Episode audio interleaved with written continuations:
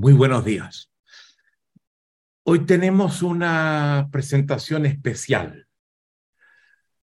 En esta red que sustenta teóricamente nuestra propuesta teórica, presentamos ayer eh, lo que yo llamaría los cinco clásicos. Eh, son personajes de los que de una u otra forma hablamos en el pasado. En lo que voy a presentar ahora, hay siete, al menos siete fuentes importantes. Podemos añadir más, yo me concentro en las siete, que de alguna forma implican desarrollos adicionales que nosotros hemos hecho y traer a la propuesta eh, con a veces teníamos algunos antecedentes antes, otras veces no, algunas corrientes de pensamiento que las que la alimentan. Entonces queremos completar lo que estimamos desde mi perspectiva desde lo que a mí me ha alimentado. No niego que puedan surgir otras cosas que otra gente pueda traer y me parece muy bien en la propuesta que estamos haciendo. Quiero comenzar por eh, traerles la figura de los cinco clásicos eh, que vivimos ayer, para que los vean, para que se conecten, como nos decía Levinas, con sus rostros. Algo dicen. Entonces le pido a Alex que por favor vayamos a la lámina 2. Ahí tenemos a Nietzsche, que marca el punto de despegue de nuestra propuesta. Vamos a la 3. Ahí tenemos a Heidegger, de quien hablamos ayer, y que hace una contribución fundamental a la propuesta, al procurar entender la experiencia de la existencia humana. Vamos a la lámina 4. Ahí tenemos los dos grandes hermeneutas modernos más contemporáneos. hablamos de Schleiermacher, hablamos de Dilta y hablamos de Nietzsche como antecedente, pero tanto Hans Georg Gadamer, que para nosotros es el principal, y Paul Ricoeur hacen contribuciones muy importantes en lo que es la filosofía de las interpretaciones, la hermenéutica. Vamos a la lámina siguiente. Aquí tenemos dos filósofos judíos que hacen una contribución fundamental, que son Martin Buber, con su filosofía del diálogo, no voy a decir más sobre él, y Emmanuel Levinas, en Francia, que trabaja lo que llamamos la filosofía de la alteridad es algo distinta, pero que son convergentes. Y por eso es que los colocamos juntos, porque colocan el énfasis en la relación que tenemos con el otro y en la forma como nos conectamos con el otro. Si los tenemos juntos. Vamos a la última propuesta que, a la última corriente que vimos ayer, la lámina siguiente. Y ahora estamos en la filosofía del lenguaje, que emerge en el campo filosófico a mediados del siglo pasado, y donde destacamos nosotros, hay muchos más, a dos personajes fundamentales. Ludwig Wittgenstein, filósofo austríaco judío. Y me interesa destacar esto de los judíos porque hacen una contribución fundamental en lo que estamos haciendo. Profesor de la Universidad de Cambridge, su libro Investigaciones Filosóficas 1962, por ahí, después que él muere. Y J.L. Austin, que casi en la misma época produce su libro Cómo hacer cosas con palabras. Ambos produciendo dos giros importantísimos en nuestra comprensión del lenguaje. No voy a volver a ello.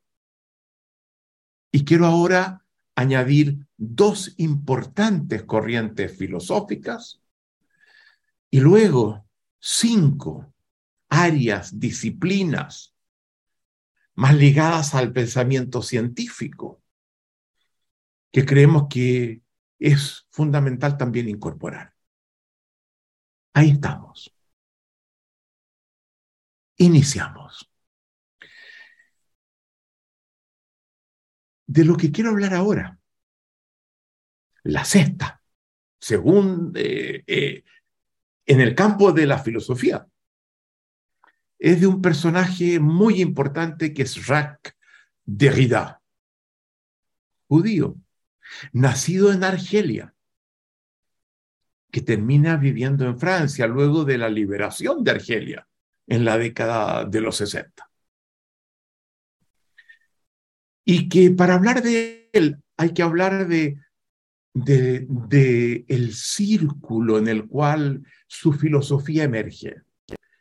Es un círculo de filósofos muy inspirados en Heidegger, en Nietzsche, que tienen una interrelación muy rica entre ellos, que se conocen bien, a veces tienen algunas distancias, donde emerge, entre otros, Derrida.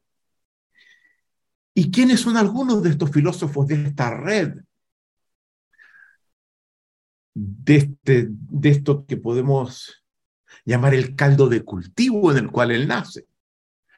Yo mencionaría a Georges Bataille, que hace un aporte fundamental en dos áreas aparentemente opuestas, pero donde él las hace converger. El erotismo y el mundo de lo sagrado. En segundo lugar, a Maurice Merleau-Ponty, que le da una importancia fundamental al cuerpo. Cuando queremos trabajar el cuerpo ontológicamente, la fuente filosófica que más nos inspira es la filosofía de Merleau-Ponty. En tercer lugar, Michel Foucault, lo mencionaba ayer o antes de ayer, que nos insiste en la importancia del cultivo del alma. Yo les mencionaba ese libro de Hermenéutica del Sujeto, ¿se acuerdan? Y tiene muchas otras contribuciones. Insiste en, en la importancia que el saber tiene como dimensión del poder. Muy nichano, influido también por Heidegger. Y luego quiero mencionar a otro que lo encuentro fascinante. En mi próximo libro lo voy a, incorporar de alguna forma, que es Gilles Deleuze, que está muy cercano a, a Derrida. Dentro de este mismo círculo está Emmanuel Levinas, que yo lo saqué de allí y lo coloqué con Buber por el carácter de soporte. Entonces también Levinas perece a este círculo. Hablemos entonces de Derrida, que está entre ellos y que a mi modo de ver creo que es el más importante, un juicio discrepable. Mark Taylor, filósofo norteamericano, sostiene que Derrida es uno de los tres grandes filósofos del siglo XX. Heidegger, Wittgenstein y Derrida. Richard Rorty, de quien vamos a mencionar de paso. Importantísimo filósofo norteamericano, uno de los más importantes. Califica a Derrida como el Nietzsche del siglo XX. Y para Rorty, Nietzsche es el filósofo más importante del siglo XIX. Es un filósofo que se le ha situado en un lugar especial. Sin embargo, su filosofía es compleja, es oscura. Algunos lo acusan de incoherente, otros incluso de frívolo. En un cierto momento la Universidad de Cambridge decidió darle un homenaje especial y conferirle un título honorífico que a muy poca gente se le daba.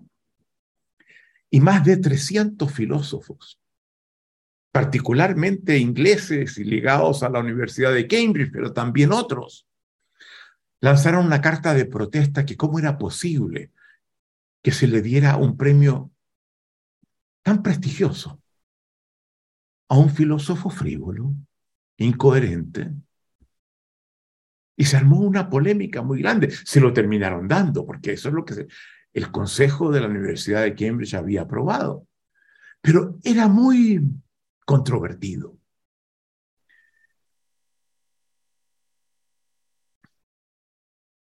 Vamos a ver que el aporte de Derrida se apoya fuertemente en las filosofías tanto de Nietzsche como de Heidegger, pero no es meramente un parafraseo de ellas, hace avanzar las contribuciones que ellos. Y juega un rol clave en la crítica a la ontología metafísica, que estaba ya presente obviamente de manera muy nítida en Nietzsche, de manera también presente pero con cierta ambigüedad en Heidegger, que sigue trabajando una filosofía en, torno a la noción del ser, sin hacer precisiones que permitieron una ruptura nítida con la metafísica. Y su principal, su primera contribución, se encuentra en un libro que se llama de la gramatología, que publica, entiendo, en la década de los 60. Importante la década de los 60, hace 60 años, donde plantea, donde básicamente profundiza en el lenguaje. Y profundiza en dos autores que, que, habían sido muy importantes en la comprensión del lenguaje. Primero, Ferdinand de Saussure, suizo, que era considerado el padre padre de la lingüística moderna, a comienzos del siglo XX. Pero luego otro, que ya estamos a fines del siglo XVIII, que es Jean-Jacques Rousseau, que tenía un ensayo sobre el lenguaje. Y de alguna forma, Derrida entiende que ambos coinciden en sostener que cuando queremos entender el lenguaje.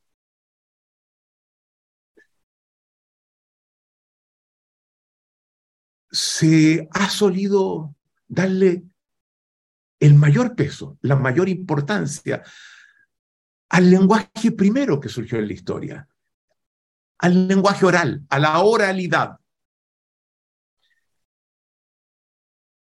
Yo me dedico en mi libro Ontología del lenguaje a trabajar con algunos autores como Havelock, Ong y Goody, que examinan lo que implica el cambio de la oralidad al lenguaje escrito, a la escritura. Y donde se le da mucha importancia al lenguaje de la oralidad porque es el sustento, de allí nace la escritura.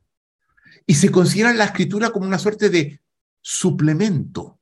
Lo toma Derrida de Rousseau, tomado también de alguna forma por Saussure, frente al lenguaje oral. Y Derrida está, está de acuerdo que la escritura surge del desarrollo del lenguaje y viene luego de la oralidad. No cabe duda, históricamente fue así. Pero hace un alcance que es fundamental. Dice que cuando pasa el lenguaje de la oralidad a la escritura, sin que desaparezca la oralidad, obviamente, el lenguaje se revela de una forma que no se había revelado antes. Y descubrimos en él dimensiones que la oralidad ocultaba. Y eso pasa porque la oralidad es un lenguaje, por un lado, efímero. Lo que yo digo se, se pierde, ¿verdad? No, no queda registro. Con la escritura se mantiene. Y como se mantiene, permite no solamente examinarlo mejor, sino que perdura en el tiempo. Y podemos seguir examinándolo. La oralidad es un tipo de lenguaje centrado en, en eventos, en gestas, en acontecimientos. Trata de enseñar, de mostrar a partir de relatos, de cuentos, de acontecimientos. Hay héroes, hay personajes que juegan un rol importante, lo vemos en la Ilíada, lo vemos en la Odisea, lo vemos muchas veces para que la gente no olvide lo que el relato dice, lo escriben en poesía. Cuando se transcribe en la primera forma del lenguaje, se utiliza la poesía porque permite la memorización del relato y lo hace durar un poco más. Cuando surge la escritura, cambian muchas cosas. Surge el ensayo, surge la exposición de las ideas, surge el peso de los conceptos. Sin el lenguaje no hay metafísica, no hay filosofía.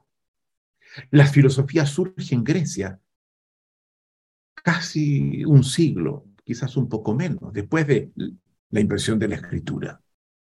Había surgido en otras culturas antes, pero de una manera que expresaba gráficamente algunos mitos, como en Egipto, que servía para llevar las contabilidades de los imperios, en fin, un rol menor. Pero con la escritura surge otra forma de expresarnos.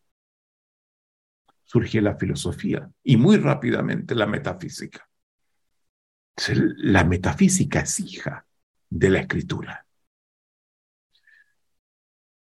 Pero Derrida cuando hace este examen y ve que la lingüística se ha tratado de concentrar en la oralidad, la acusa a esa concepción de ser un fonocentrismo, centrada en la sonoridad, en el lenguaje oral, fonocentrismo, prioridad del lenguaje oral. Y dice que cuando pasamos a la escritura, no solamente se producen los conceptos, las ideas, los tratados, los ensayos. Eso cambia la justicia. Eso permite surgir la democracia, las leyes. Eso permite cambiar la concepción de la educación. Tiene un impacto en la convivencia social fundamental. Pero se exhibe de una forma el lenguaje, que en la oralidad no se exhibía. Y permite uno detectar las contradicciones que el lenguaje tiene de una forma que era muy difícil en la oralidad. Tenemos el texto, podemos reflexionar sobre él,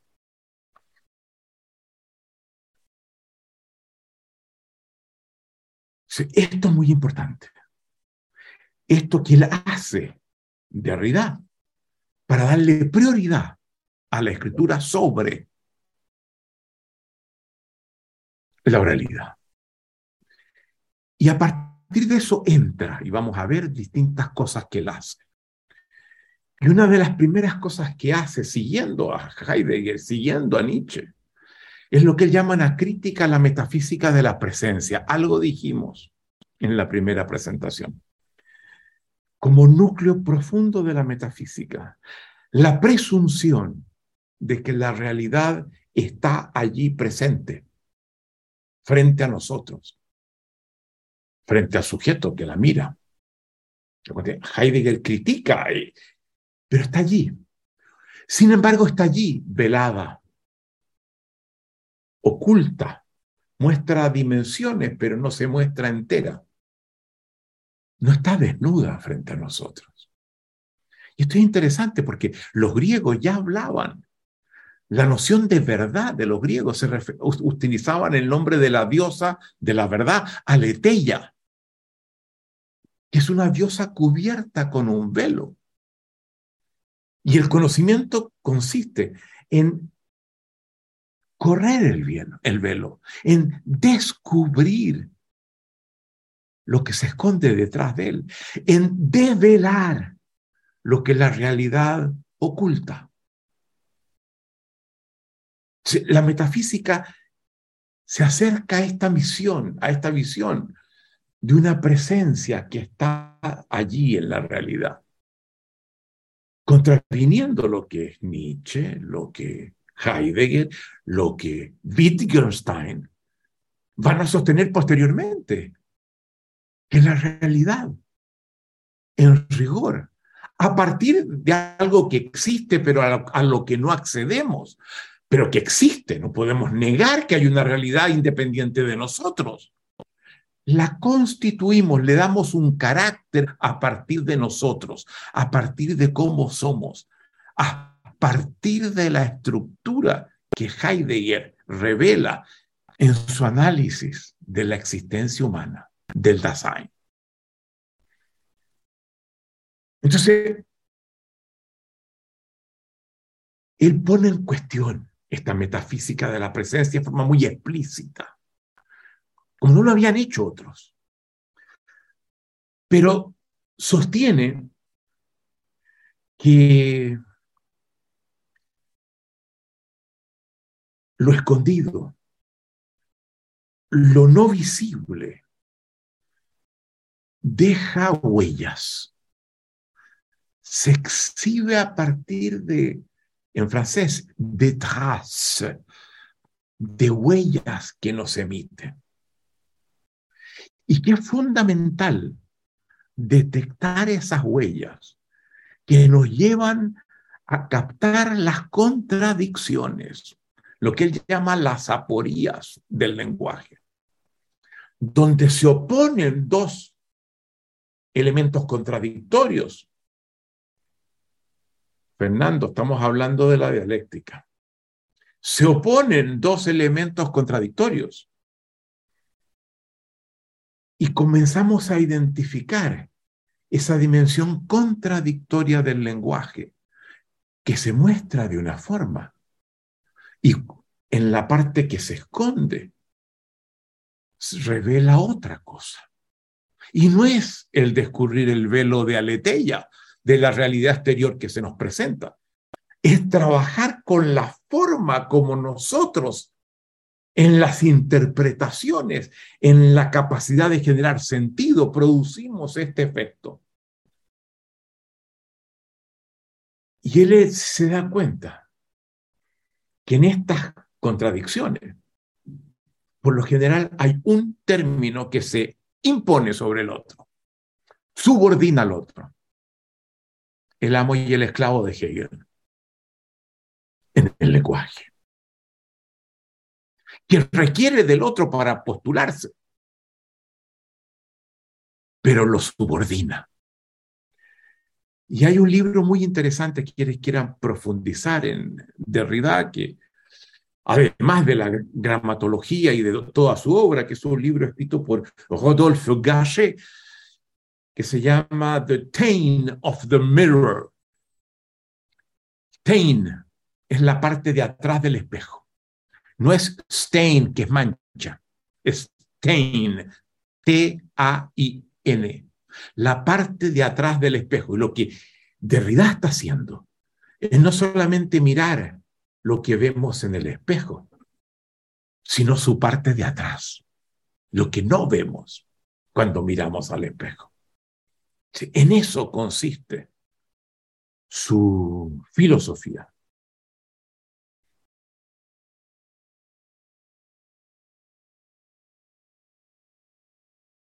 Entonces, Derrida insiste en esto. Dice que toda interpretación, todo intento de conferir sentido, impone un orden. Pero como nos había dicho Nietzsche, todo orden, todo conocimiento que busca ordenar lo que percibimos, de acuerdo a cómo somos, conlleva una violación o una tortura. Comete una violencia frente a lo que vemos. Le coloca una camisa de fuerza. Y eso es lo que la metafísica sistemáticamente hace. Todo orden interpretativo, a la vez que ilumina, oscurece. Lo había dicho Nietzsche. Niega, segrega, excluye, marginaliza, deja elementos en los que, que los trata, les da un carácter completamente secundario. Esto es central.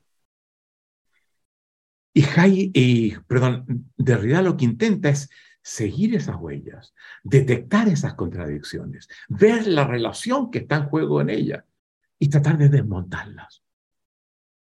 Y a partir de ese desmontarla, generar una interpretación distinta que no subordine esas dimensiones, que les dé un lugar distinto y crear otro orden que siempre volverá a negar, a segregar, a excluir y marginar.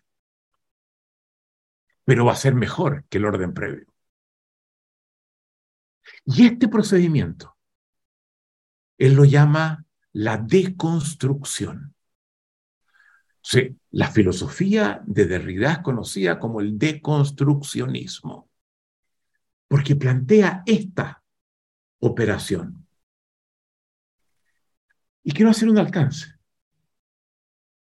Porque yo creo que lo que está diciendo Derrida es algo que pudiera ser fundamental en la práctica del coaching ontológico. Donde el coach, cuando escucha al coachee y el coachee le presenta su quiebre, en la forma como habla del quiebre y las interpretaciones que acompañan, el sentido que hace de lo que le pasa.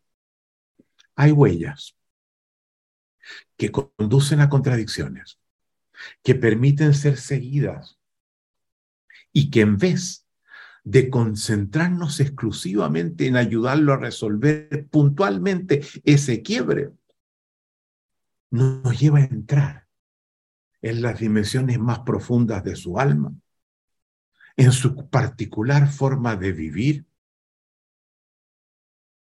y usando el quiebre, resolviendo el quiebre, producir una transformación ontológica fundamental en su forma de ser. Si esto permite en la práctica del coaching ontológico, ¿se dan cuenta ustedes?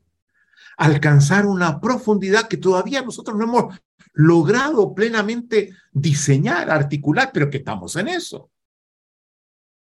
Estamos como escuela comprometidos en ir mucho más lejos. Estamos en los umbrales, como yo les, decía ayer. Y tenemos que seguir avanzando. Y no solamente nosotros. Invitamos a nuestros alumnos a sumarse en este avance, en este proceso de conquista de territorios nuevos. Derrida hace otra contribución importante sobre el carácter del sentido que tiene bastante afinidad con la hermenéutica de Gadamer. y que toca un punto que era crucial en la ontología metafísica, que sostenía que la verdad a la que se llega, según la metafísica, da un sentido acabado y definitivo. Da con el ser. Y más allá del ser, no hay nada, no hay ser. Eso es lo que la metafísica propone. Y de realidad cuestiona muy profundamente eso. Hace ver que la verdad nunca se clausura, nunca llega a ser definitiva. Está siempre en un espacio abierto. Está abierta a un pasado que es infinito, que está siempre presente en ella porque ella se apoya en interpretaciones que van a interpretaciones que nos llevan muy lejos y que no termina nunca. Está abierta en el presente, porque remite Schleiermacher a un contexto, a una cultura, a un todo que está presente desde, desde el cual posicionamos esa verdad. Pero por sobre todo, nos dice Derrida, está abierta al futuro, al infinito, porque permite que pueda ser modificada, corregida, mejorada eternamente. No se cierra, no se clausura nunca, no se llega a un punto definitivo. Y eso lo habilita, la comprensión del lenguaje, porque deja en el tiempo aquello que se sostuvo.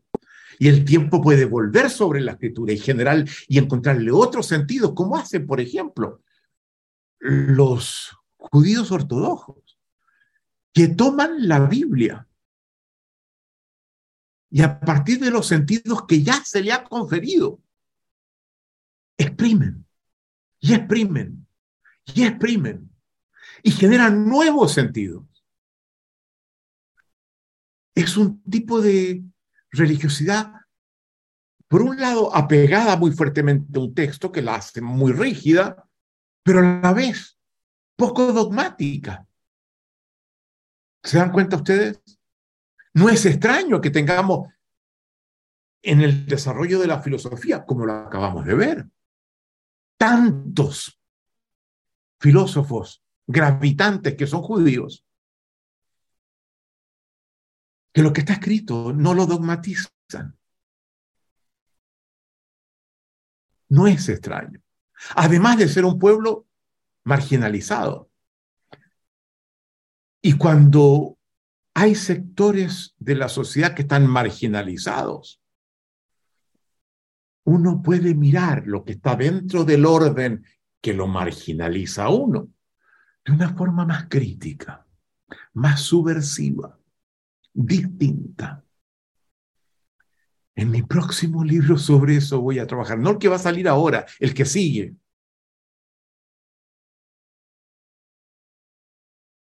Y para hablar de esto, de este sentido abierto, Derrida, qué juguetón, por eso la acusan de frívolo, inventa una palabra que en castellano se llamaría la diferencia.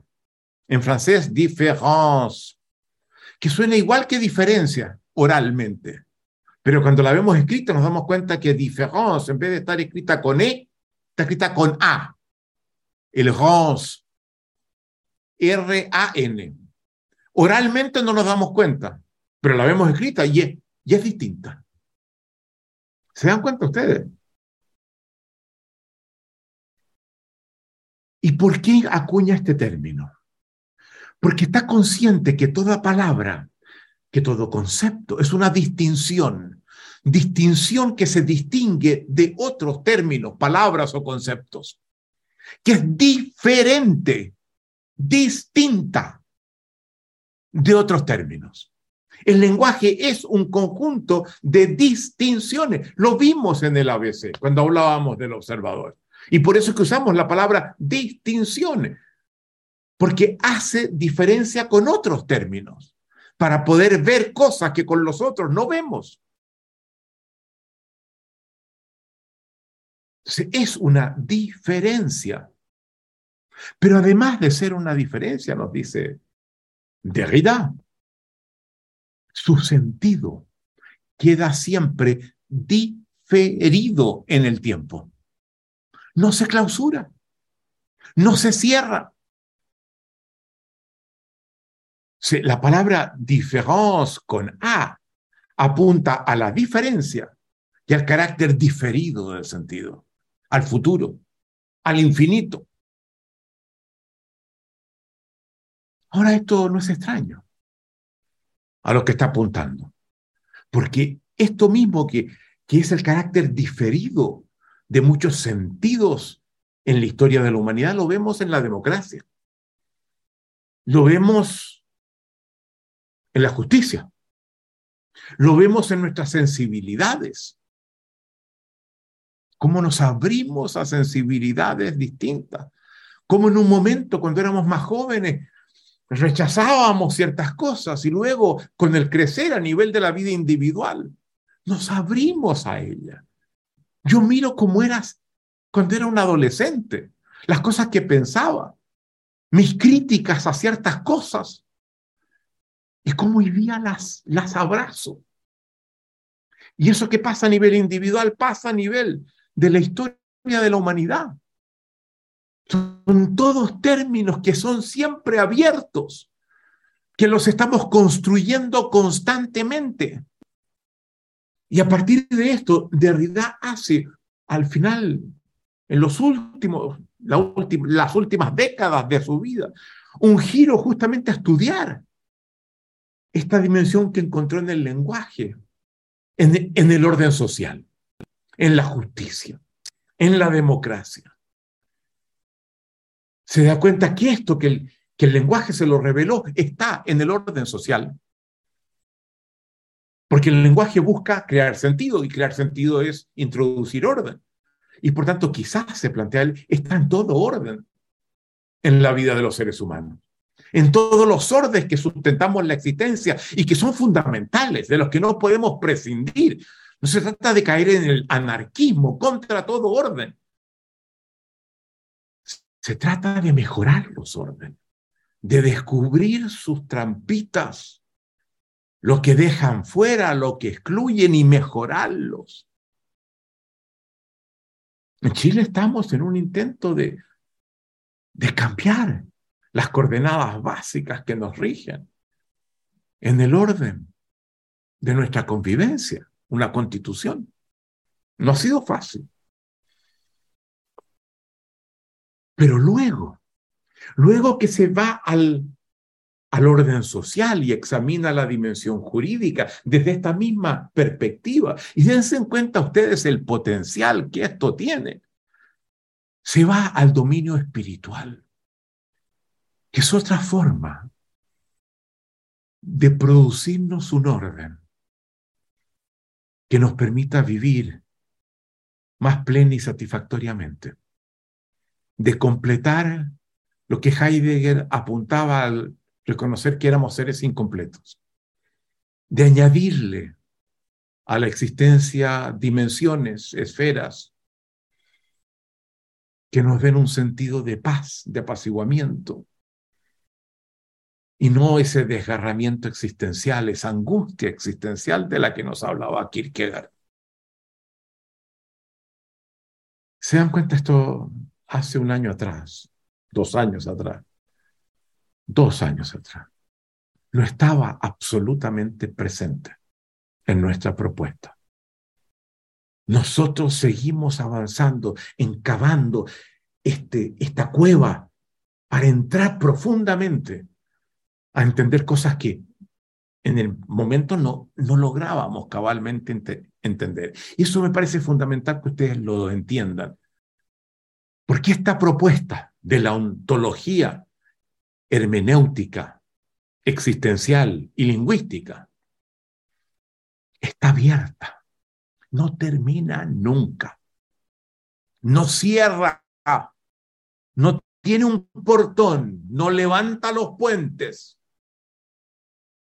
queda abierta a una permanente transformación. Si no entendemos esto, algo demasiado importante de la propuesta nos queda fuera.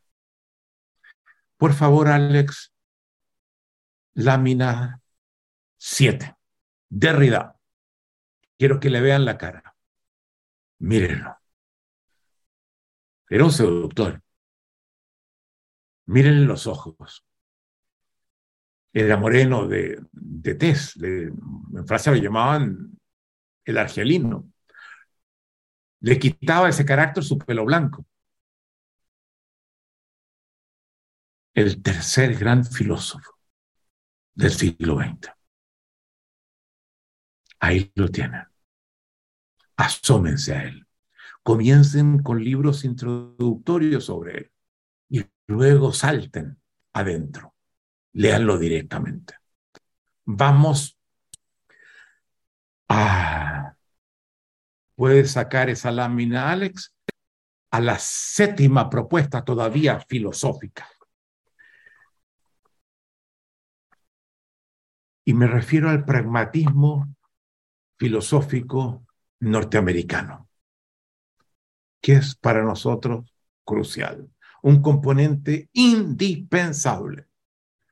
El pragmatismo filosófico norteamericano surge a fines del siglo XIX, comienzos del siglo XX, con un primer filósofo, Charles Sander Peirce. que nos dice que es fundamental interpelar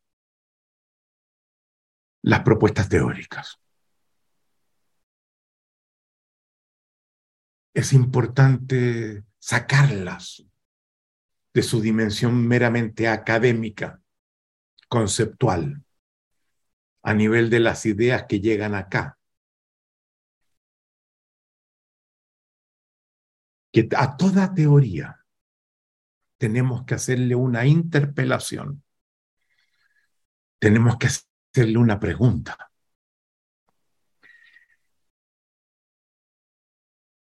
Y decirle, yo sé que lo que tú me estás explicando procura establecer un sentido diferente. Toda propuesta teórica procura eso. La nuestra, de todas formas. Un sentido diferente. Pero Pierce nos dice que a menos que esa diferencia de sentido haga una diferencia en la práctica, en la existencia, esa propuesta es vana y obliga a las concepciones académicas a salir a la calle y a probarse en la existencia concreta de los seres humanos. Y esto se articula en una pregunta. La voy a decir en inglés, que intenta resumir lo que Pierce nos está diciendo y que está presente en gran parte de la filosofía norteamericana. Y la pregunta es, escuchen bien, what difference does this difference make?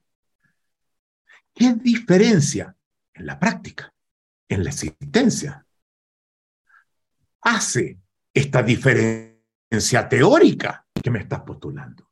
Que la palabra diferencia aparece dos veces. La primera aplicada a la práctica, el pragmatismo, a la existencia. La segunda, apuntando a la diferencia teórica que se me está ofreciendo.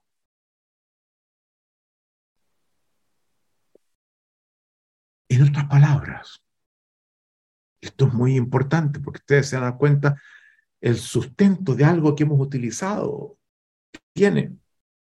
¿Qué resultados podemos esperar de esta propuesta teórica?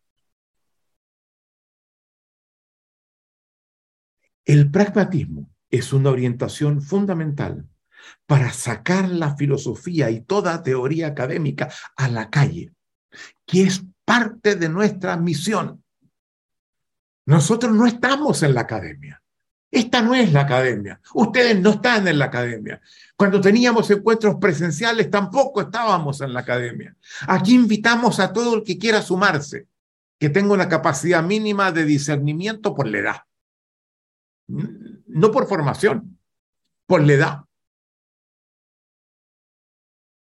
Nos volcamos a la calle.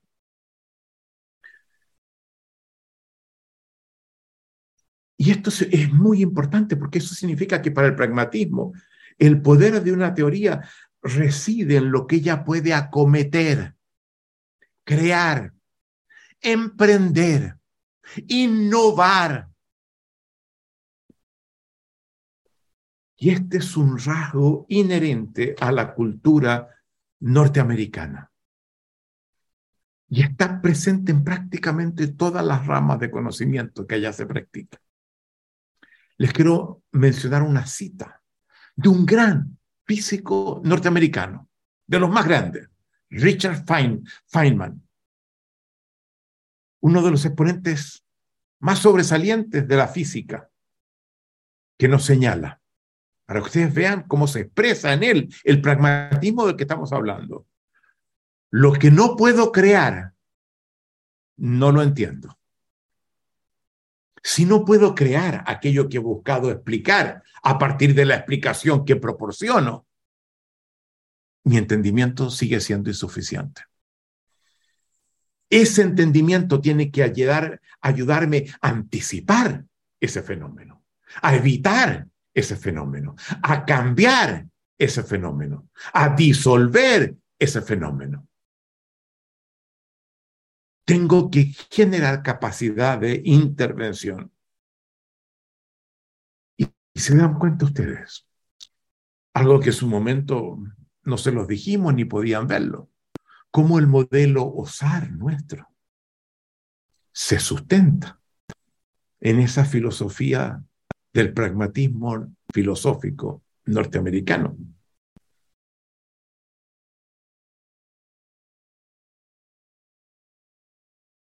Con eso terminamos las siete corrientes filosóficas. Pero queremos tocar cinco, al menos cinco. Está muy bien si traemos más, pero estas cinco a mí personalmente me parecen fundamentales que alimenten, que sustenten esta propuesta que nace de la propia filosofía y que no son dimensiones de conocimiento filosófico, que están más cercanas al dominio de las ciencias. Cinco. Y que vamos a trabajarlas ahora. Perdónales, antes de pasar, quiero que conozcan a los, algunos de los filósofos pragmáticos. ¿Ya? Vamos con la imagen. Volvemos después. La que sigue. Ahí tienen a Charles Sanders Peirce, que le da origen. Alguien muy cercano de la misma época, gran psicólogo, una psicología con un alcance filosófico importante. William James, que entre otras cosas, por ejemplo, tiene un artículo fantástico sobre las emociones, que comienza a preocuparse de las emociones. John Dewey, que cambia por completo el sistema educacional de los Estados Unidos, haciéndolo menos académico y más pragmático, llevando a la gente a partir de lo que aprende a producir, a generar proyectos, proyectos, proyectos, como los que llevan a cabo ustedes, cambios, alteraciones, y no solamente acá, y menciono uno entre muchos filósofos más contemporáneos. Hilary Putnam, Hilary es un nombre de hombre también. Y quiero mencionar a otro que no, que no lo tengo allí, que es Richard Rorty, que es importantísimo, uno de los filósofos últimos más grandes de la filosofía norteamericana. Cerremos con esto el dominio de la filosofía. Vamos entonces al dominio de las demás disciplinas. Cinco. Hay dos de ellas que remiten a la biología. Y nos parece que la biología no puede estar ausente si queremos profundizar en la comprensión del ser humano. No puede estar ausente. Nosotros partimos de la premisa que le hemos dicho muchas veces, de lo que llamamos el axioma de la determinación biológica, que sostiene que los seres humanos solo pueden hacer, solo pueden sentir, solo pueden pensar, etcétera, a partir de la biología. Solo pueden hacer lo que la biología les permite. Ahora, la biología nos permite intervenir en la biología. Y eso nos permite alterar el horizonte de posibilidades que se nos abre. Pero estamos siempre determinados por la biología y la metafísica. Ni siquiera se interesó. Por eso es que Merleau-Ponty es tan importante. ¿Se dan cuenta Porque comienza a abrir eso desde una reflexión filosófica. Fenomenología de la percepción es el libro más importante de Merleau-Ponty. No podemos prescindir de la biología. ¿Y por qué? Porque nos da cable a tierra, como el resto de las disciplinas que voy a mencionar ahora. A la filosofía le entrega un cable a tierra que le impide volarse, irse de vacaciones, como decía Wittgenstein, ponerse a delirar, como decía Russell. Le entrega cable a tierra, la hace más sólida Y dentro de la biología tenemos dos disciplinas de las cinco que queremos hablar. La biología evolutiva, que nos parece central. Y le pido a Alex que coloque la lámina de, los, de algunos biólogos evolutivos que creemos que son muy destacados, porque les quiero les quiero hacer algunos alcances sobre ellos. Ahí tengo a Charles Darwin, que escribe mm, el origen de las especies en la segunda mitad del siglo XIX. Un destacado biólogo de Harvard que falleció desgraciadamente, que escribió unos artículos y unos libros fabulosos, Stephen Jay Gould,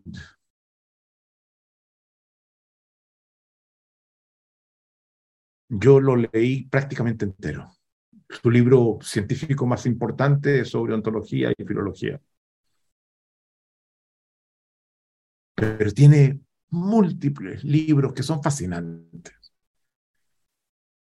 Nos dice, por ejemplo, que, nosotros somos un ser social, vivimos en sistemas sociales, que es fundamental para vivir. Pero esos sistemas sociales en los que vivimos no tienen capacidad de intervenir sobre ellos. La capacidad lo tienen los individuos.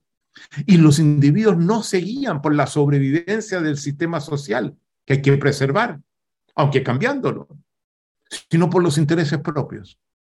Y por tanto se produce una contradicción, por ejemplo, porque tomamos acciones que comprometen el sistema social en el que vivimos, como nos está pasando en la crisis ecológica actual que nos cuesta mucho corregir porque los intereses individuales se imponen. Y nosotros esperamos que podamos tener un cambio de mentalidad, un cambio del observador, que nos lleve a entender que, que, que, que no podemos seguir funcionando como hemos funcionado ahora, pero el argumento que entrega Stephen Jay Gould es extremadamente importante y así hace cosas pero fantásticas, se los recomiendo un compañero de él, muy cercano a él, un biólogo marxista en Harvard, Richard Lewontin,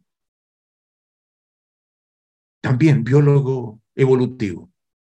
Hay muchos otros, Richard Dawkins,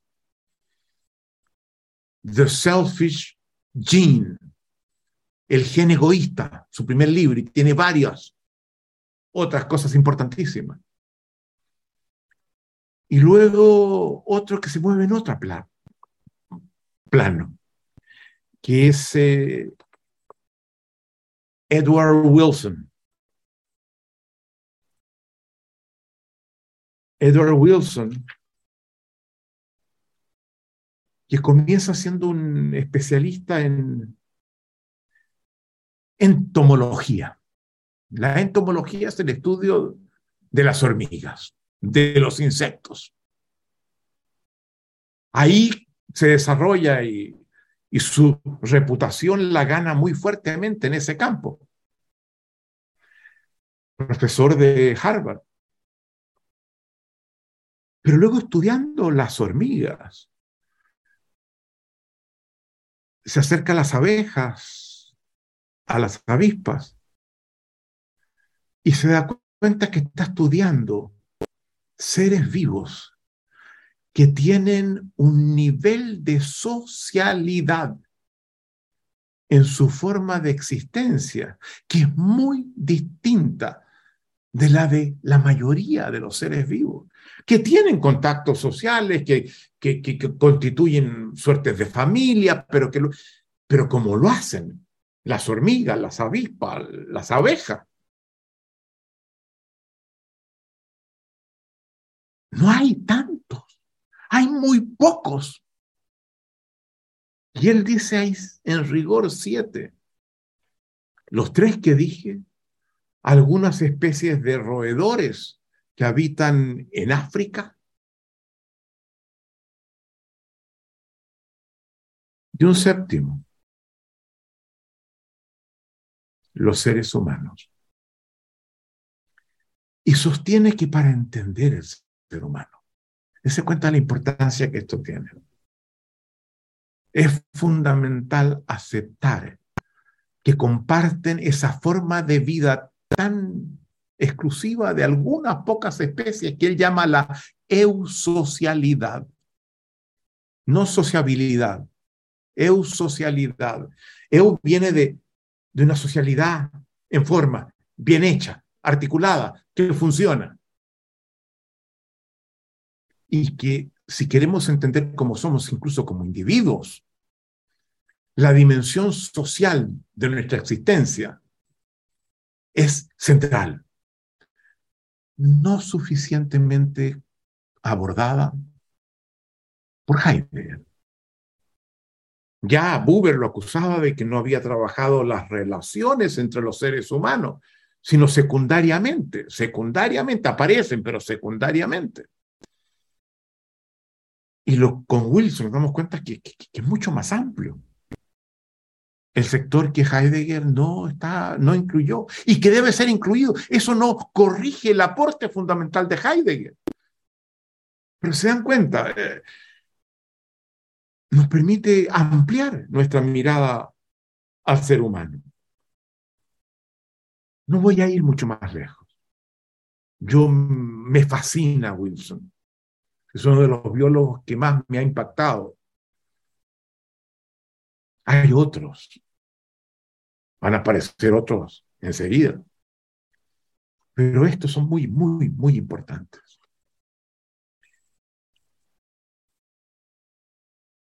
Segunda rama de la biología, la neurobiología, que es la última rama y la más importante, la, la genética y la biología evolutiva es la rama de la biología más importante del siglo XX. Y a fines del siglo XX surge esta rama que es la neurobiología.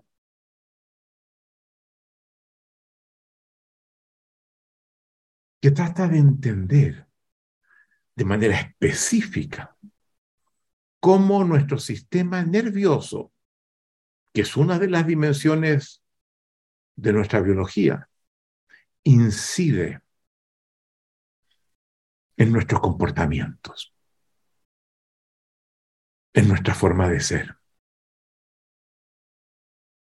en nuestras formas de relacionarnos. Hay un neurobiólogo que viene de la filosofía, que hace una neurobiología de la espiritualidad. Y hay neurobiologías de múltiples, múltiples fenómenos.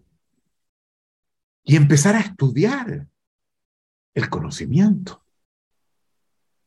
las formas del pensamiento, las formas de comportamiento, la neurobiología de la emocionalidad. Es central. Y pido por favor, Alex, que me cambies esa lámina y me coloques la siguiente, porque esta tiene que ver con la rama anterior, donde yo menciono cuatro, hay muchos más. Neurobiólogos fundamentales. Eric Kandel, premio Nobel de Medicina, lo mencionaba el otro día, estudia la memoria y el aprendizaje desde la neurobiología, premio Nobel del año 2000. Antonio Damasio, yo les mencionaba, creo que ayer,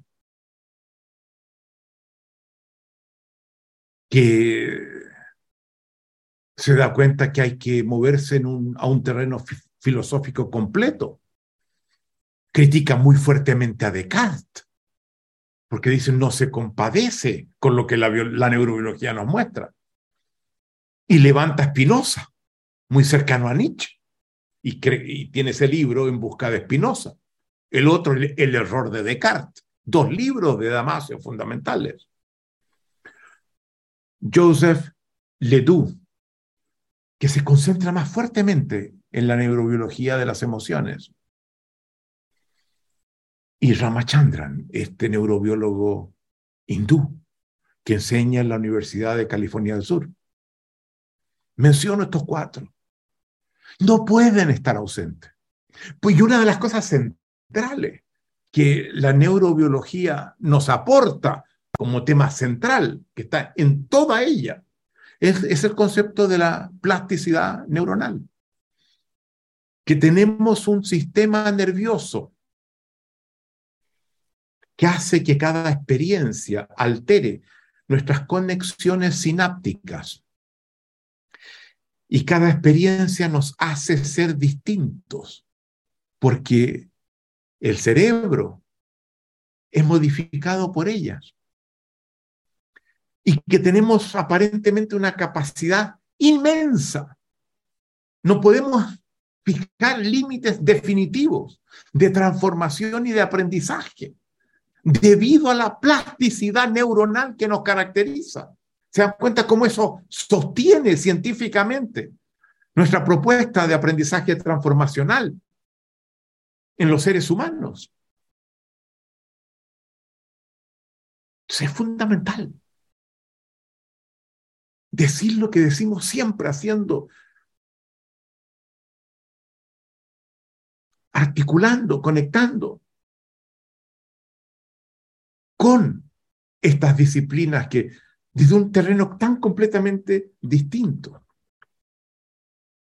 nos ayudan a avanzar en nuestro camino y ponen en cuestión, por supuesto, el supuesto de la inmutabilidad del ser de la, de la metafísica, de esencias inmutables.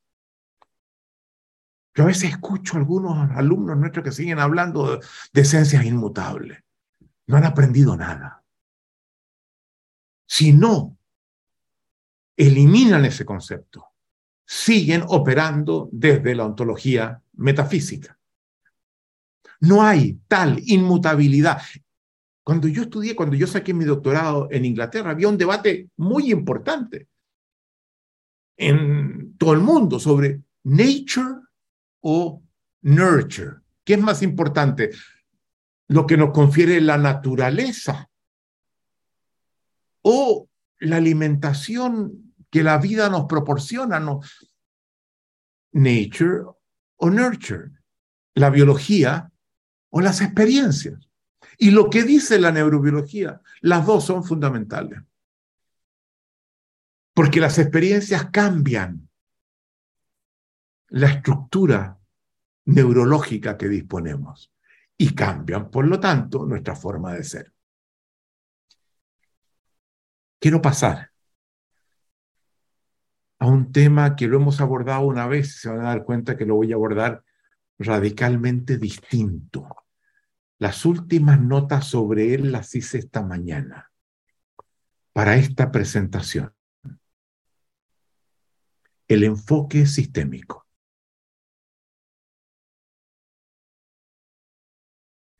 El enfoque sistémico es un intento de entender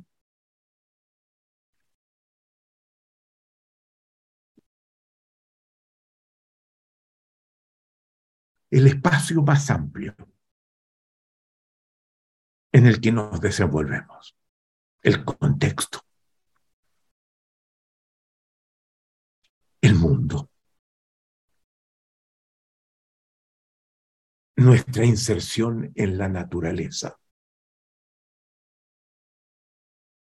Y surge con un primer intento semi fallido que es con lo que se llama la dialéctica. Fernando, la dialéctica. Aquí viene, en rigor, mi respuesta, la que no te di ayer. Y hay dos dialécticas, ¿verdad? La dialéctica hegeliana, que es una que opera a nivel de las ideas, con los conceptos de una idea que hace de tesis, que incita a una antítesis que la pone en cuestión, de la cual surge una síntesis que busca integrar lo que hay de válido en ambas, síntesis que se convierte en tesis, que suscita una antítesis, que genera una síntesis y así sucesivamente, como una forma de explicar el devenir histórico. Pero le da las ideas, Hegel, el papel fundamental. Las ideas guían el devenir histórico. hace algunas contribuciones interesantes. Derrida podría haberle llamado detrás, huellas, entre otras cosas a la que, la que mencionaba Fernando, la dialéctica del amo y el esclavo, que no está tanto a nivel de las ideas, sino de las relaciones de poder y de subordinación concretas que se dan en la sociedad. De repente como que deja huellas que permiten tomarla y, y desarticular su dimensión idealista. Y luego viene una dialéctica materialista, donde el personaje central parecía ser Marx, y donde yo sin negarle importancia a Marx, y tengo un libro que yo creo que es un libro muy, muy riguroso e importante sobre Marx, que, que se llama la, la ciencia presunta de Marx, en venta en las librerías. Yo destaco dos personajes adicionales. Los rescato y les doy una importancia que no se les ha dado. Uno de ellos ya lo mencioné, Feuerbach, que se le ve como el punto de apoyo que conduce de Hegel a Marx. Y que Feuerbach introduce una noción que va a ser fundamental, la noción de inversión de que estamos en un mundo que tiene invertidos los términos que permiten comprenderlo cabalmente y que tenemos que hacer enroque en esas contradicciones, en esas oposiciones. La que tiene prioridad requiere ser puesta en la subordinación.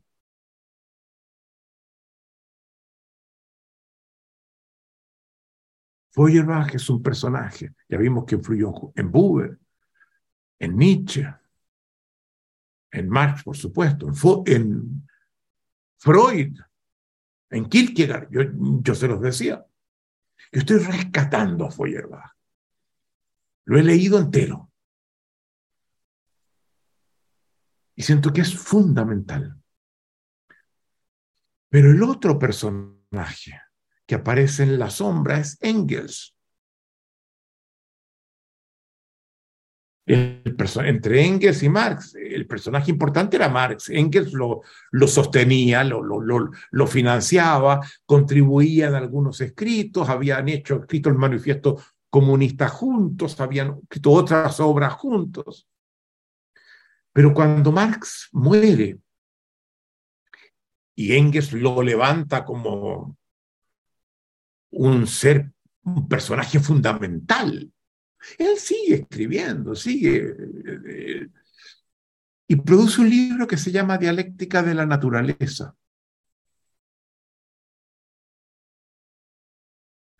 Y es muy interesante porque se está comenzando a descubrir hoy día que en muchas cosas que escribió Engels, ese libro Dialéctica de la Naturaleza es uno, pero al comienzo, antes de encontrarse y empezar a trabajar con Marx, escribió un libro sobre la clase obrera en Inglaterra, que muestra cómo la ciudad se fue configurando de acuerdo a un orden que no tenía un actor que lo diseñaba, sino que se producía en la interacción, en la dinámica de interacciones de los individuos que conformaban la ciudad. Y había una distribución del espacio que era extremadamente importante como las avispas, como las hormigas, como las abejas. Y hay un personaje que insiste que, que, que hoy en día Engels es un antecedente central en el nacimiento del enfoque sistémico. ¿Cómo? Porque los conceptos que Engels presenta en su dialéctica de la naturaleza van a ser tomado como doctrina, como dogma, por científicos botánicos soviéticos que van a comenzar a utilizar esa mirada que Engels entregaba para entender la vida vegetal de una forma nueva, que va a ser un punto de arranque, un antecedente importante del nacimiento del enfoque sistémico, una vez que éste se desarrolla y crece en los Estados Unidos. Entonces, Feuerbach y Engels, hay que subirlo. Y a mi modo de ver a Marx, hay que bajarlo un poco. Hay que reequilibrar eso. Como un antecedente también importante en el enfoque sistémico, permítanme, hay ciertos desarrollos a comienzos del siglo XX por dos matemáticos que desarrollan una matemática que si bien parecen muy razonables, lógicas y coherentes, la gente que las ve las considera completamente inútiles que son los aportes de Henri de Poincaré y de Fourier, que estudian los flujos, las dinámicas que se dan al interior de componentes de un todo más amplio. El tipo de interacciones y dinámicas que se producen entre ellas y los flujos que surgen de esas dinámicas. Pero una matemática que como dirían en Estados Unidos, que no cambia nada en la práctica. Interesante, un juego riguroso, válido, atractivo, pero inútil. Pero luego viene, después de la Segunda Guerra Mundial, y eso lo vimos en el ABC, segunda conferencia, Está en mi libro, El observador y su mundo, un capítulo sobre el enfoque sistémico, capítulo que hoy pretendo llevar mucho más lejos. Surge el enfoque sistémico y surge fundamentalmente a partir de dos personajes, yo destaco a uno por sobre el otro, un eh, biólogo canadiense de origen austríaco, Ludwig von Bertalanffy, que desarrolla este enfoque sistémico. Y luego un ingeniero matemático norteamericano que había trabajado para el Pentágono para poder resolver el problema que Estados Unidos se enfrentaba para evitar el daño de los bombardeos bombarderos nazis en los aliados y que no había capacidad de, desarrollar una tecnología que permitiera derribar los bombarderos cuando se les veía venir por el radar. El radar estaba. Se desataban las alarmas que significaban esconderse porque no tenemos cómo eludir los daños que estos aviones nos van a producir. Y le piden a Wiener que resuelva el problema. ¿Verdad? Y eso ya lo vimos, no voy a insistir en eso. Pueden leer además mi capítulo en, en El Observador y su mundo. Norbert Wiener resuelve el problema, su gran contribución, inventa los conceptos de retroalimentación, de control, de información, de cibernética, todo eso, Norbert Wiener. Pero la contribución más importante, a mi modo de ver, de Norbert Wiener, que una vez que termina la guerra y él deja el Pentágono, es decir, a ver, estoy, he estado haciendo una incursión que creo que tiene una importancia en múltiples áreas del conocimiento.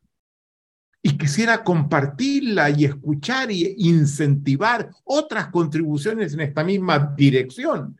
Y organiza las famosas conferencias Macy, de la familia Macy, dueña de las tiendas Macy, que financian estas conferencias, que duran como 10 años, donde invita todo tipo de científicos, algunos filósofos incluso, a examinar esto que él había iniciado, que se da cuenta que es una mirada distinta. Y comienzan a desarrollar lo que es esta mirada sistémica mirada sistémica que realmente dice, bueno, ¿y cómo esto lo traducimos en algo que sea sólido, que tenga respaldo matemático? Y miran, y se dan cuenta que los aportes de Poincaré y de Fourier son fundamentales y que se requieren completarlos y desarrollar otros, pero que ya hay una base disponible que parecía inútil, pero que es central para darle solidez al enfoque sistémico. Y a partir de esto se desarrolla el enfoque sistémico en múltiples áreas, en múltiples disciplinas, pero durante un tiempo importante, estudiando interacciones que generan dinámicas que son fundamentalmente lineales.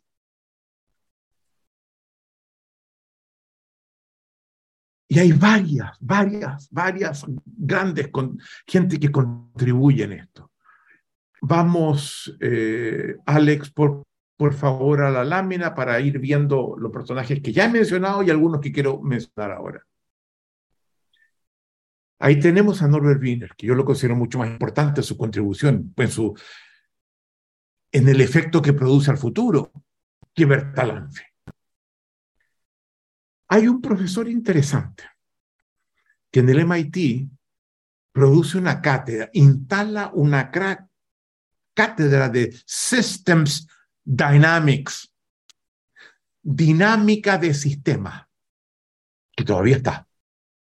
Jay Forrester, que estudia estos dinámicas de sistema, estos flujos que se producen, cómo operan los sistemas en el tiempo. Cátedra que hoy día la tiene Peter Senge, con quien yo trabajé en los Estados Unidos, fui miembro de, del Consejo Internacional de la Sociedad para Organizational Learning, SOL, Society for Organizational Learning. Yo fui miembro del Comité Internacional de Peter Senge por dos años. Y me alejé porque me da cuenta que aquí que no iba a llegar muy lejos allí, pero aprendí mucho, obviamente. La quinta disciplina es, está en esa línea, Forrester Senge. En las conferencias Macy, como le decía, había mucha gente. Uno, por ejemplo, era Warren McCulloch, gran biólogo sistémico. Con él estudia Humberto Maturana. Y con Humberto Maturana estudia Francisco Varela. Y los desarrollos que ambos hacen, incluso en líneas divergentes, en, el último tiempo, viene directamente del enfoque sistémico de las conferencias Macy, en las que Warren McCulloch era un participante habitual, entre otros. Había varios. Maturana no solamente había mantenido un vínculo con McCulloch, sigue manteniendo vínculos con otros que eran amigos de Macallan, que la había también conocido. Me tocó incluso estar cerca de un momento donde él se junta con uno de ellos en California, pero no voy a entrar en ese cuento porque el tiempo que me queda es poco. Y a partir de los aportes que Maturana y Varela llevan a cabo, surge un personaje que es Friedhof Capra.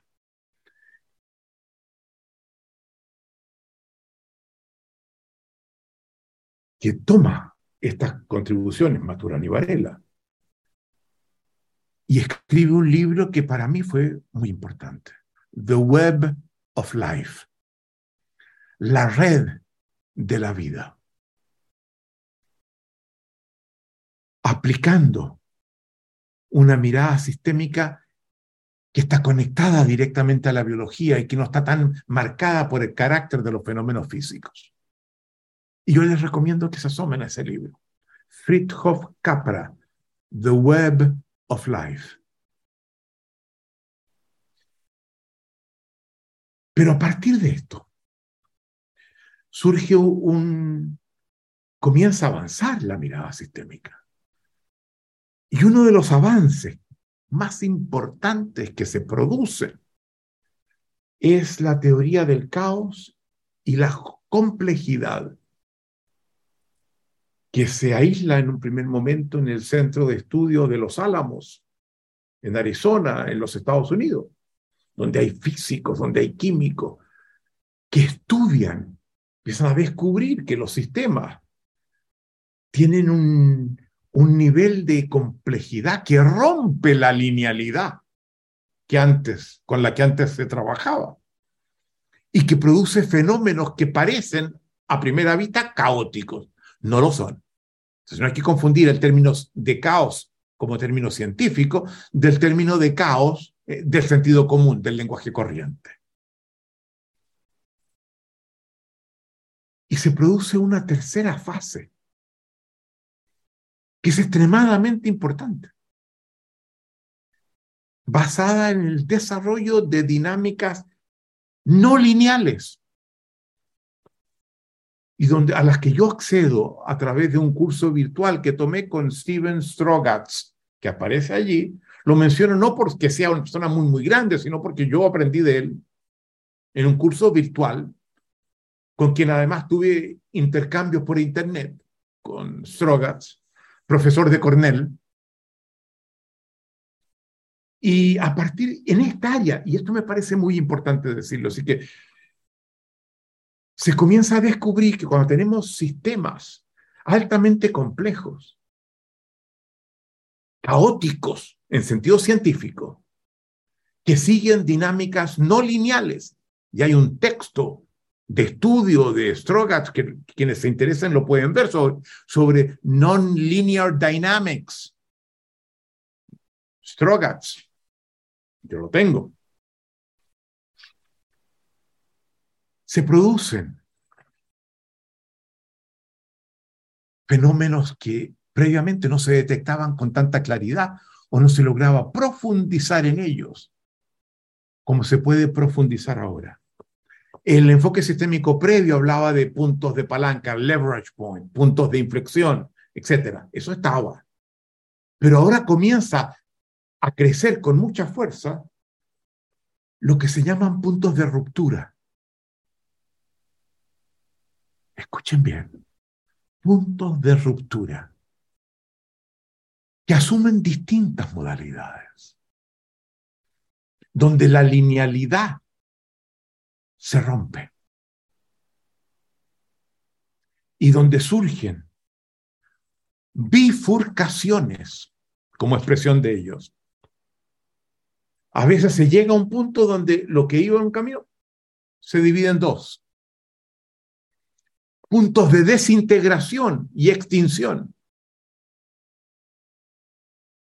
Puntos de saltos cualitativos que cambian el carácter que el sistema tenía antes por completo.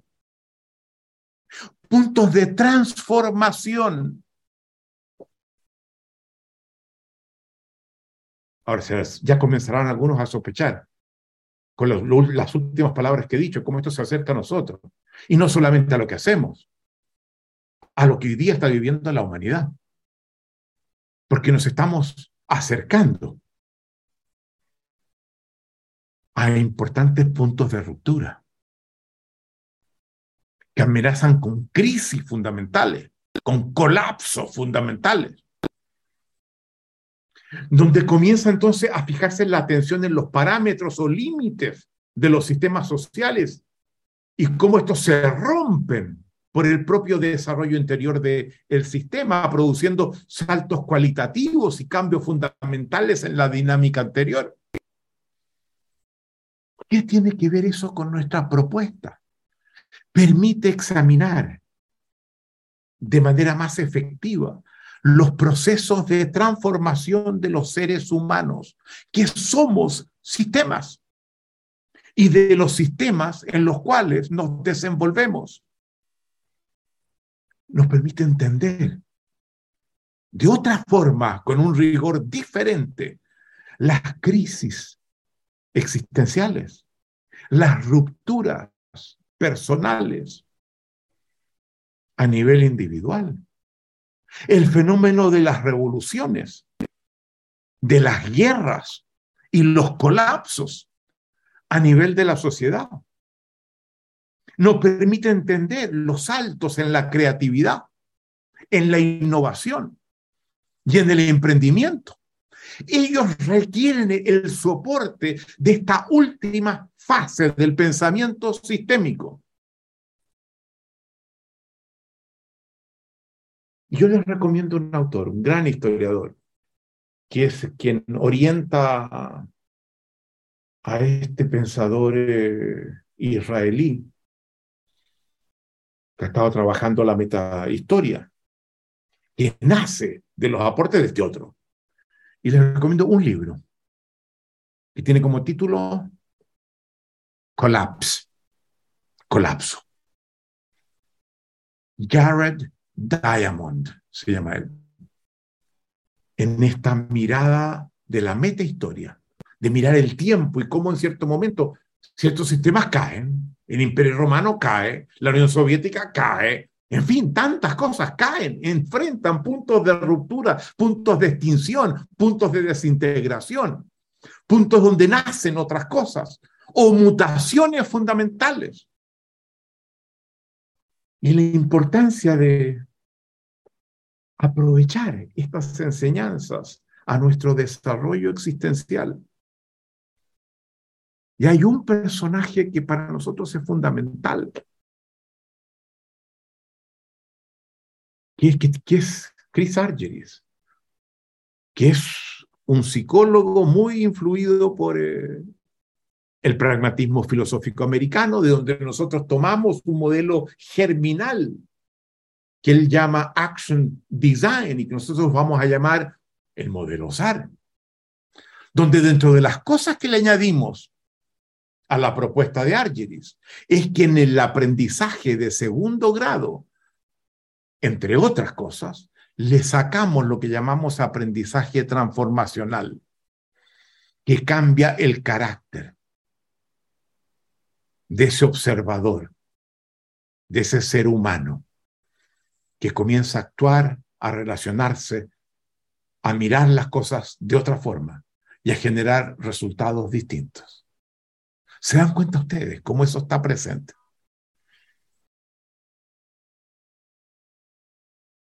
Donde es muy importante, por ejemplo, en lo que nosotros hacemos, empezar a preguntarnos por los límites y parámetros de nuestras modalidades de ser y cómo intervenir para ir más allá de esos límites.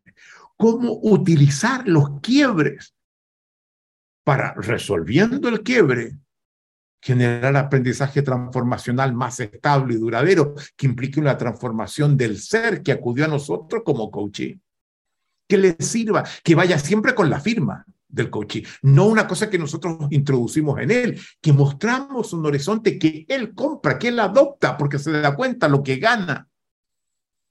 Y dejar de hacer ese coaching centrado en el quiebre e iniciar un tipo de coaching de carácter existencial mucho más amplio.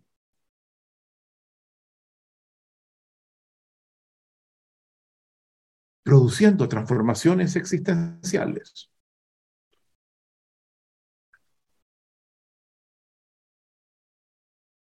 Y aquí, de nuevo, Derrida no sirve.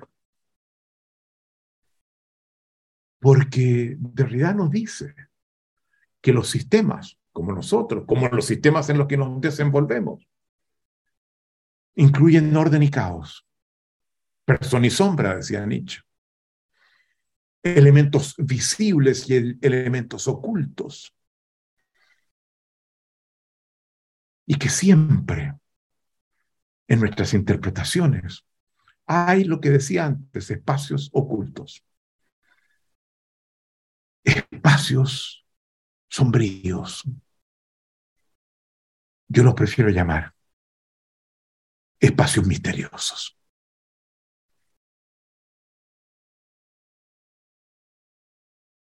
Entonces, introducir todas estas contribuciones en un salto cualitativo en nuestra disciplina del coaching ontológico.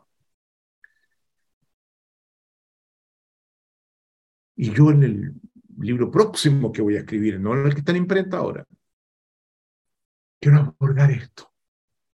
Y quiero llevar esto al sistema social, por ejemplo. Y quiero mostrar cómo todo sistema social, como nos decía Derrida, a nivel de las interpretaciones primero, pero luego él mismo las lleva al sistema social. Todo sistema social segrega, reprime, excluye, margina crea sectores marginados y ver la capacidad de absorber a esos sectores, de redefinir sus límites. Yo trabajé hace tiempo atrás como sociólogo, cuando era sociólogo, el tema de los movimientos sociales, como expresión de los movimientos marginados que piden una inclusión legítima y reconocida y visible dentro del sistema social. Eso es lo que son los movimientos sociales. Pero todo nuevo orden, incluso con las readecuaciones que los movimientos sociales producen, crean necesariamente nuevos marginados y nuevos movimientos sociales. Queda abierto al futuro, no se clausuran.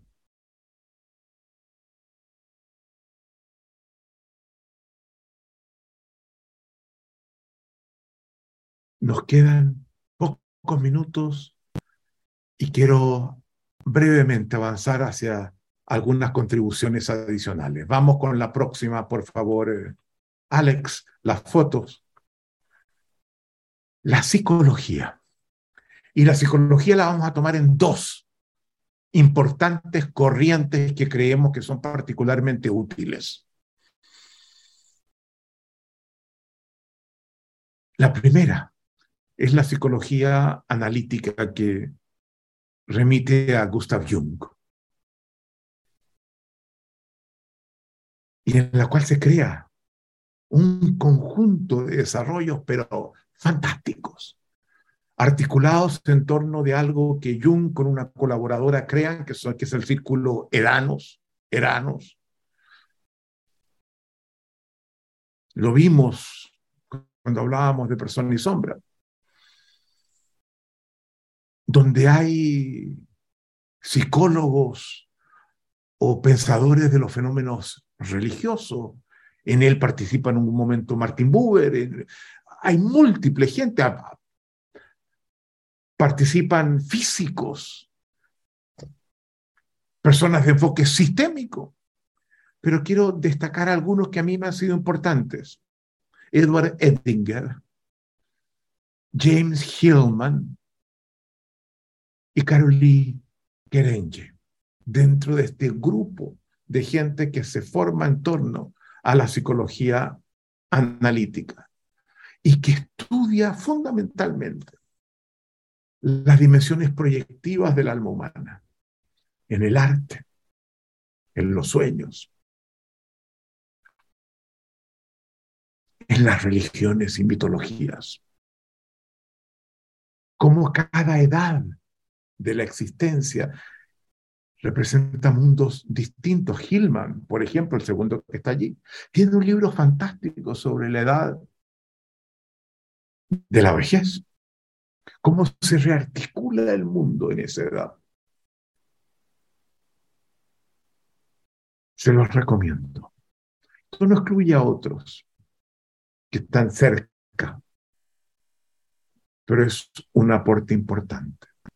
En la psicología, para mí, esta ha sido la más importante. Segunda, vamos, Alex, a la segunda rama de la psicología. La psicología cognitiva. Que en un primer momento uno dice, vaya, peca de lo que Derrida llamaba el logocentrismo la prioridad del conocimiento por sobre todo. Y que luego en esta cosa media juguetona que tiene, llama el falogocentrismo, porque se da cuenta que está asociado al patriarcado. Falogocentrismo. Le añade un fa, una nota, la nota fa, pero lo transforma completo. Y que toma algo que había tenido un desarrollo muy interesante en la filosofía antigua, en los estoicos, posteriores a la metafísica, críticos muchas veces de la metafísica, muy inspirado en lo que Sócrates había intentado con esa mirada hacia el alma humana, que ellos la siguen, pero siguiendo Heráclito, más que a Parménides. Y que estudian se concentran como uno de sus aportes. Y en el libro que va a salir publicado ahora, yo abordo un poco eso. La relación que hay entre algo que nosotros vimos en nuestro programa, la emocionalidad y lo que ellos llaman opiniones o creencias. Nosotros borramos esos dos términos, decimos, no, no, no, no son opiniones o creencias porque eso es cognitivo. Son juicios. Y se dan cuenta ustedes que nuestro trabajo con la emocionalidad trabaja muy fuertemente con esta relación entre emocionalidad y juicios. Pero eso, siguiendo a los estoicos, es tomado por los psicólogos cognitivos, que siguen hablando de opiniones y creencias, de mentalidades, de frames, dicen en inglés, o mindset, dicen en inglés. Pero aquí hay que dar vuelta. Y al dar vuelta hacemos algo que nos es fundamental a nosotros. No despreciar todo lo que se diferencia o tiene principios distintos de lo nuestro, cuando puede estar haciendo contribuciones, sino acometer una operación que yo describo en mi libro por la senda del pensar ontológico como reconstrucción ontológica. Tomar esa contribución identificar su base metafísica, alterar la base metafísica, pero seguir aprovechando de los avances que ellos han generado. Y menciono a tres personas que han estado muy presentes en lo que hacemos. Albert Ellis, psicólogo cognitivo que trabaja las emociones. Chris Argyris, que lo mencioné antes, psicólogo industrial, que, nos inspira tomando el modelo de Action design de él de convertir el modelo Sarke. Tiene dimensiones que él no había incorporado. Y Carol Dweck, que habla de mindset y que profesora de Stanford. Entonces, muy importante hacer esta reconstrucción distinta de la deconstrucción de Derrida, que es el desmontaje de una propuesta. La reconstrucción es la reconversión de esa propuesta en una base ontológica distinta. Reconstrucción ontológica. Vamos, Alex, al próximo la próxima corriente, que son algunas cosas que la antropología. La antropología estudia la vida de comunidades marginales en la Amazonía, en, en lugares que, que, no accedemos, que están fuera del el espacio de nuestra civilización occidental, que tienen formas de ser distintas, o estudia sociedades antiguas. Y donde yo quiero destacar tres personajes. Claude Lévi-Strauss, gran antropólogo, que se centra en el tema de las interacciones que se producen, los intercambios que se producen en la sociedad. Ella habla, se mete en el lenguaje, se mete en los matrimonios, se mete en el comercio, en todas las modalidades de intercambio, de, interacción que se dan en las sociedades como elementos fundamentales. Y él desarrolla lo que se llama una antropología estructural. Importante en lo que hacemos. Marcel Mauss, también francés, sobrino de Emil Durkheim, gran sociólogo, que tiene un libro fundamental sobre el don, el don, el regalo,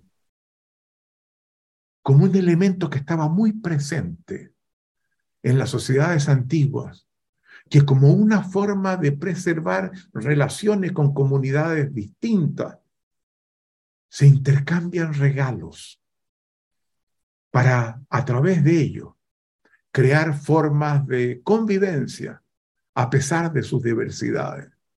Y la importancia del regalo, de la ofrenda, del don en la convivencia social. Es una maravilla.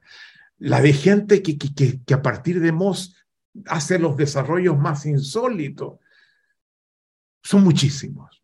Y por último, quiero destacar un antropólogo reciente que está teniendo creciente importancia, que es Daniel Everett, que se concentra en estudiar una tribu de la Amazonía, los piraña,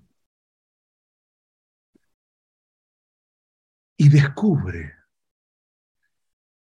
que los planteamientos hechos por el lingüista más importante del siglo XX, que es Chomsky, que sostenía que el lenguaje era algo natural al ser humano y que se regía por una gramática universal, que todo idioma la respetaba y la aplicaba, a diferencia de entender que el lenguaje surge de un intercambio social con los demás, que se va generando en las dinámicas de relaciones entre los seres humanos.